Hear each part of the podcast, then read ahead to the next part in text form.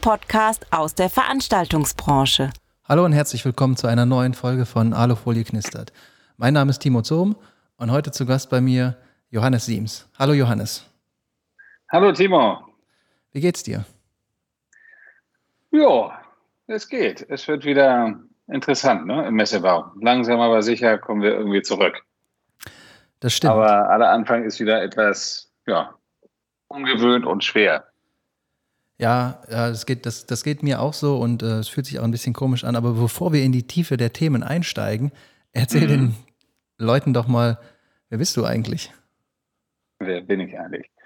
Ich bin, äh, ja, ich bin Johannes, ich bin in Hamburg geboren und bin dann über verschiedene Umwege äh, in Barcelona nach meinem Studium gelandet und arbeite da bei DIFER. Also habe DIFER mit einem, einem Freund 2005 gegründet und ja, sitzen jetzt in Barcelona. Unser Hauptsitz ist in Barcelona und bauen fröhlich Stände, Events, Project Management für internationale Kunden. Ja, das hört sich doch total gut an. Aber wie bist du eigentlich von Hamburg nach Barcelona gekommen? Das war doch bestimmt ein relativ weiter Weg von klein bis so groß, wie du jetzt bist. Ja, ich bin in Hamburg geboren, aber dann auch schon mit vier Jahren dann nach Schleswig-Holstein gezogen. Und da wohnte ich auf einem Kuhdorf von 700 Einwohnern. Und von da sind wir, als ich zehn war, nach, nach England umgezogen. Und da habe ich Schule gemacht und auch Studium gemacht und hatte im Auslandssemester, äh, war ich in Barcelona und in Paris. Barcelona war ich eigentlich immer schon jedes Jahr davor und hatte mich dann entschieden, dass ich gerne in Barcelona wohnen möchte. Teufel komm raus. Also meine Eltern fanden das alles nicht so, so wahnsinnig schlau. Sie sagten, bleib doch in London, mach doch dies und das. Aber ich war total in Barcelona verknallt und musste unbedingt, musste oder unbedingt wohnen. Und habe dann über ja, verschiedene Ecken bin ich dann im Messebau angekommen. Bei einem, einem der drei Lieferanten von Messe Barcelona habe dafür anderthalb, zwei Jahre gearbeitet und habe dann äh, mit, mit Roger dann die, ähm, den SIMA-Vertrieb Spanien gemacht. Also DIFA ist ein Partner von SIMA System und äh, wir sind für Spanien verantwortlich. Also haben so angefangen und haben uns dann nachher als Messe, Messeagentur entwickelt. Ja, coole Sache. Und oh. Roger ist dein Partner. Roger, ja, Roger hat gleichzeitig da angefangen in der anderen Firma und ist Katalane. Also Roger kommt aus Barcelona. Das ist ja eine, eine gute Kombination für Menschen, die aus dem Ausland kommen und mit euch arbeiten wollen. Ihr habt einen Local und einen halben Local, der aber internationale Hintergründe hat und wahrscheinlich auch viel, viele verschiedene Ecken verstanden hat und schon gesehen hat. Ja, nee, das ist, das ist eigentlich ganz cool, denn ähm, wie gesagt, ich bin wohne ja auch schon über 20 Jahre jetzt in, in Barcelona. Ähm, das ist ähm, das ist natürlich sehr interessant für internationale Kunden, dass sie, also für deutsche Kunden ist es natürlich schön, wenn sie Hörer aufnehmen und, und eine deutsche Stimme haben. Für spanische Kunden ist es natürlich sehr interessant, ähm, einen Spanier zu haben, der sie dann vielleicht nach, nach Deutschland oder nach Amerika oder nach China bringt. Das gibt einem natürlich eine gewisse Sicherheit, man, man fühlt sich besser verstanden. Und das ist auch etwas, was wir immer versucht haben. Also es ging, wir haben DIFA ja gegründet, weil wir nicht so, ja, wir, wir haben Verbesserungsbedarf gesehen in, in der spanischen Messebranche und wollten mh, hm, Qualität auf Position einsetzen und, und Kundenbetreuung. Und das gab es vorher auch gar nicht. Das, das war, war so ein bisschen egal. Du wolltest einen Stand, schön, ich baue dir einen Stand. Und wenn ihr dir nicht gefällt, dann ja, Pech gehabt. ähm, und das, das ist eben genau das, was wir ausradieren wollten mit DIFA. Und deswegen haben wir eigentlich auch nur internationale Kunden. Ich glaube, unser Kundenstamm ist 98, 99 Prozent international. Ja, coole Sache. Das hört sich auf jeden Fall spannend an. Und ähm, dadurch, dass ihr ja jetzt schon eine gewisse Zeit euch da bewegt in der Branche, ähm, euch entwickelt habt, Jetzt sind wir natürlich alle, die ganze Branche in der Situation, die hatten wir so noch nie. gibt es bei euch in Spanien verschiedene oder bestimmte Probleme, die wir vielleicht in anderen Ländern nicht hat, beziehungsweise was, was macht euch denn im Moment so zu schaffen? Das ist eine gute Frage, Timo. Ähm, den großen Unterschied, den wir immer mit äh, deutschen Unternehmen sehen, ist, ist, ist folgender.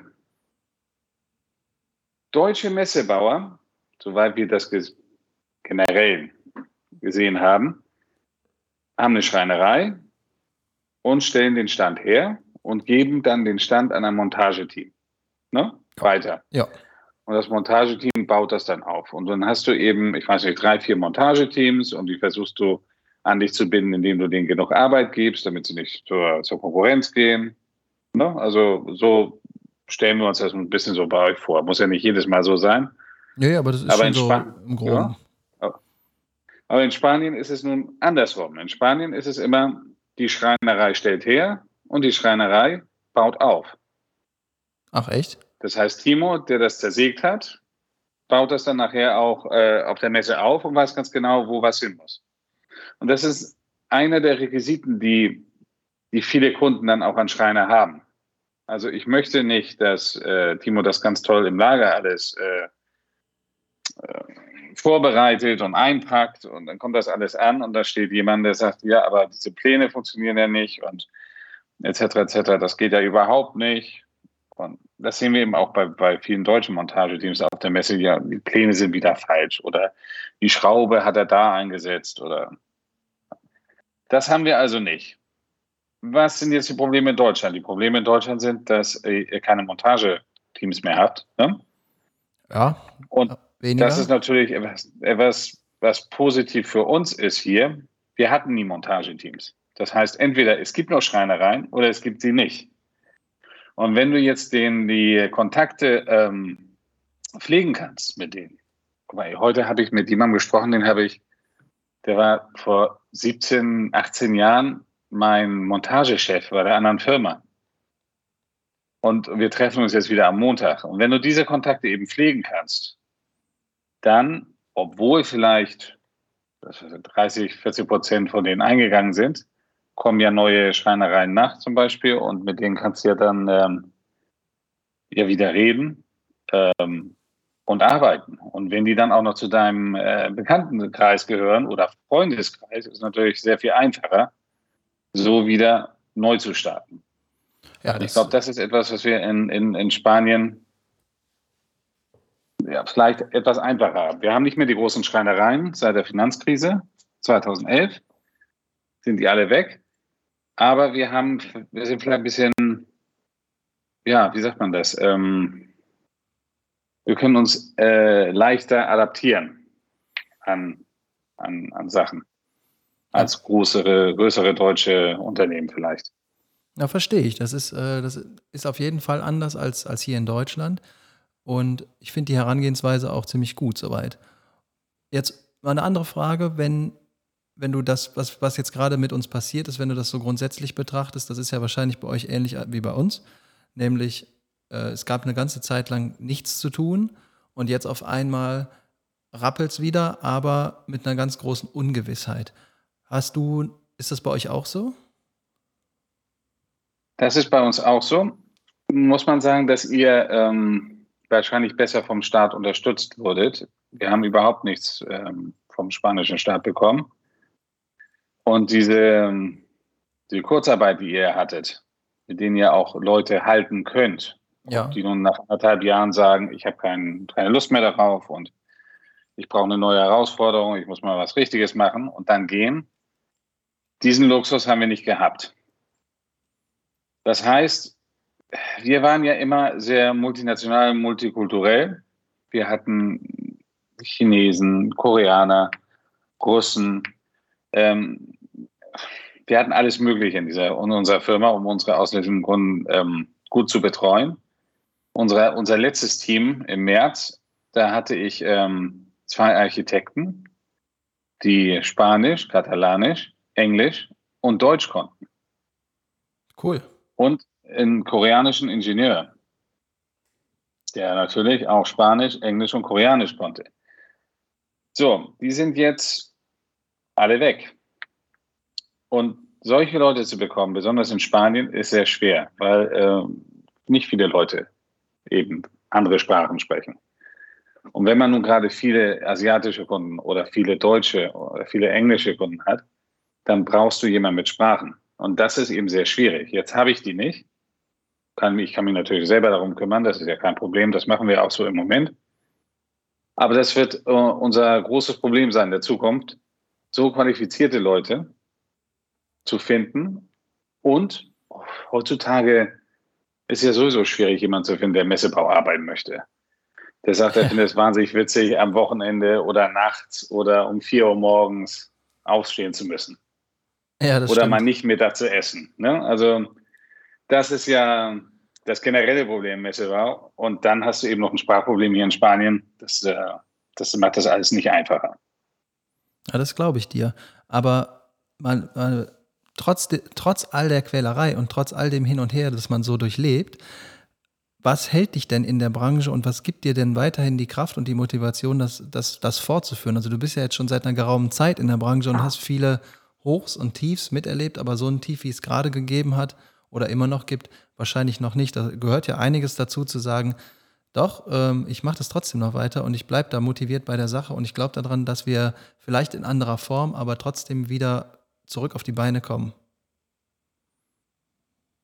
Also ich finde, Messebau, Event Management, Project Management ist einfach, ist einfach toll. Das äh, macht einfach Spaß. Du triffst viele Leute.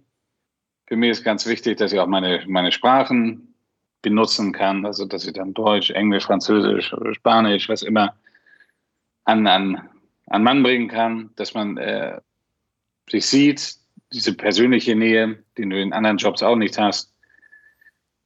Diese, ja, du, du bist ja als Project Manager, hast ja so, es gibt ja so viele Aufgaben, so viele kleine Probleme oder größere Probleme, die du lösen kannst. Und das macht es wahnsinnig interessant. Es ist nicht monoton. Du hast einen, einen aufregenden Job, der manchmal etwas vielleicht zu aufregend ist für manche Leute, aber der macht ja auch Spaß. Du kommst ja nicht ins Büro und machst immer die gleiche Sache nochmal für die nächsten 20 Jahre. Du kannst ja den gleichen Kunden haben und ein anderes Problem. Richtig. Oder auf eine andere Messe gehen und da ist es ganz anders. Und äh, gleichzeitig hast du natürlich ganz viele Leute, die du kennenlernst und äh, machst Freunde auf allen Teilen der Welt und kannst überall anrufen und, und äh, hast eben, bist richtig gut vernetzt. Und das macht ja auch Spaß. Also, dass du sagen kannst, oh, warte mal, ich muss nach äh, Arabien, dann mache ich, rufe ich ihn da an. Oder ich muss nach ähm, Japan, dann kann ich ja den und den anrufen. Und außerdem macht das dann Spaß, mit dem zu arbeiten. Ja, das stimmt. Und ja, und das ist eben etwas, was ich wahnsinnig toll finde. Und ich glaube, das werde ich auch nie aufgeben. Denn ähm, solche Jobs gibt es eigentlich nicht heutzutage. Nee, nicht und Homeoffice so. ist sowieso nicht so mein Ding. Also freue ich mich auch wieder darauf, wenn wir dann wieder richtig loslegen. Ja, kann ich, kann ich total nachvollziehen. Wir beide hätten uns zum Beispiel nie kennengelernt, wenn wir nicht diesen genau. Job machen würden. ist ja so. Genau.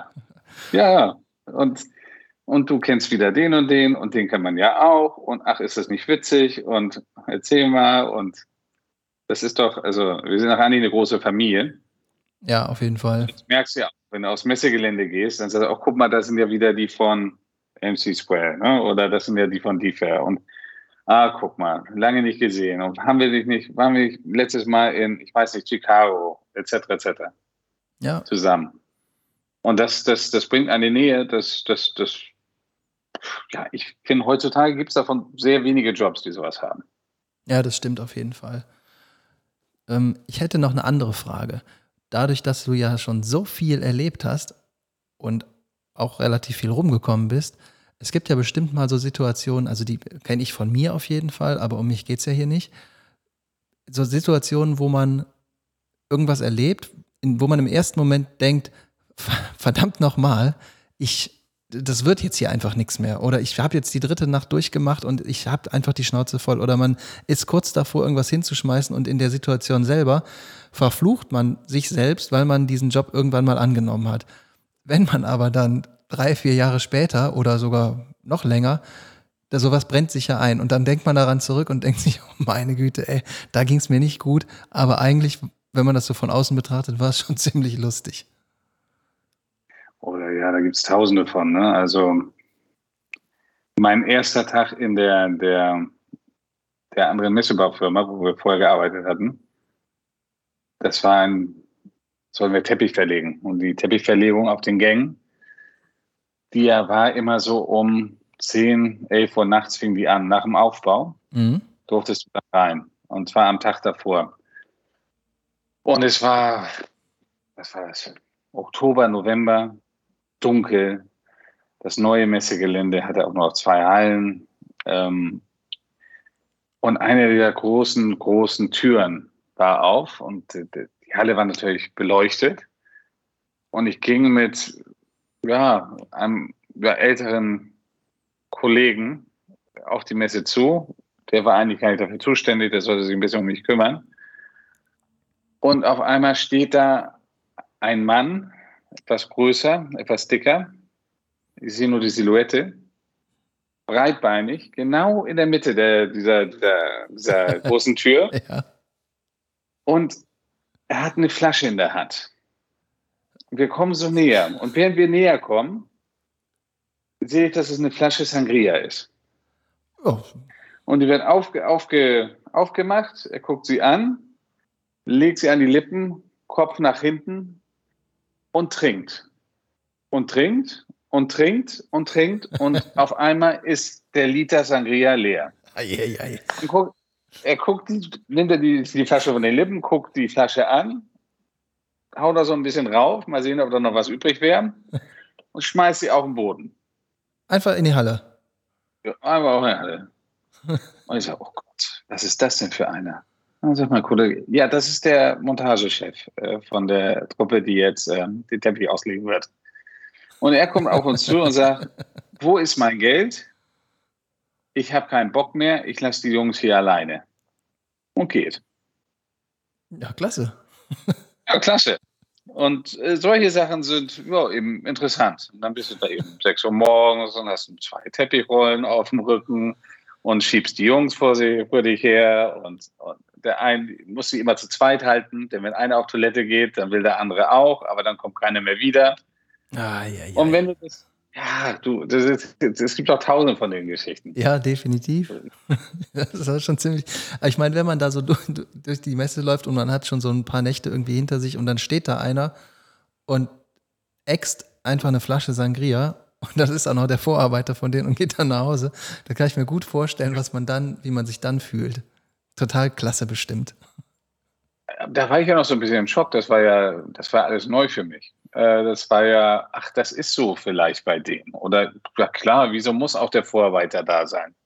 Ja. Der, der Vorarbeiter musste da sein, damit die anderen nicht weglaufen. Aber das wusste ich ja in dem Moment noch gar nicht. Also kann ja, kann ja sein, dass er ganz tolle, eigenständige Leute hat, die, die sowas nicht brauchen. Und dann arbeitest du dich so rein und denkst, guck mal, jetzt habe ich es geschafft, jetzt habe ich die ausgetauscht, jetzt habe ich das gemacht. Und hast eine super Messe wie Mosteiko, 6000 bis 8000 Quadratmeter System, 27 Designstände und eben 120.000 Quadratmeter äh, Teppich. Ja. Es ist der letzte Abend. Du machst noch zwei, drei kleine Pavillons. Es ist alles super. Und um 12 Uhr, 1 Uhr morgens kommt der Anruf vom anderen Messegelände, dass die Gabelstaplerfahrer da äh, angefangen haben, sich zu betrinken und äh, Rennen zu fahren über den Teppich. Und wer die beste Vollbremsung hinhaut und den, den Teppich am höchsten dann schieben kann, also drei, vier Meter, glaube ich, war das, war das Maximum, um der hat dann gewonnen. ja, und das ist, aber ich habe doch alles richtig gemacht. Ja, aber dann kommen eben andere und, und ja. machen das wieder etwas interessanter. Und dann bist du um zwei Uhr morgens außerhalb von Barcelona mit deinem Lieferanten, der im Pyjama runterkommt und das Lager aufschließt. Und dann trägst du, ich weiß nicht, zehn Rollen Teppich wieder und bis bis sieben Uhr morgens und beim Teppich auslegen. Jo, jo. Ja, dann bist es, ist, es, es ist immer interessant und das ist das Schöne an diesem Job. Ja. Und so länger du dabei bist, weißt du ganz genau, wo du aufpassen musst und desto weniger weinst du, umso mehr lachst du nachher am Ende des Tages. Und das ist das Schöne daran. Ja, das stimmt, das stimmt. Das kann ich nur so bestätigen. Ja, coole Geschichten. Wir sind auch schon am Ende. Ich bedanke oh, mich. Schnell. Ja, wir haben uns ja auch gut unterhalten. Äh, ich bedanke mich bei dir. Ähm, schön, dass du das hier mit, mit uns gemacht oder mit mir gemacht hast. Hast du noch einen Gruß, den du loswerden möchtest? Du deine Eltern grüßen? Oder sonst wen? Na. Alle, alles gut, alles gut. Ich ja. hoffe, wir sehen uns alle bald wieder, die, die mich kennt. Und wenn nicht, hoffe ich, dass wir uns bald kennenlernen. Ja, sehr gut. In diesem Sinne würde ich sagen, wir sind raus. Ich freue mich über jeden, der uns folgt.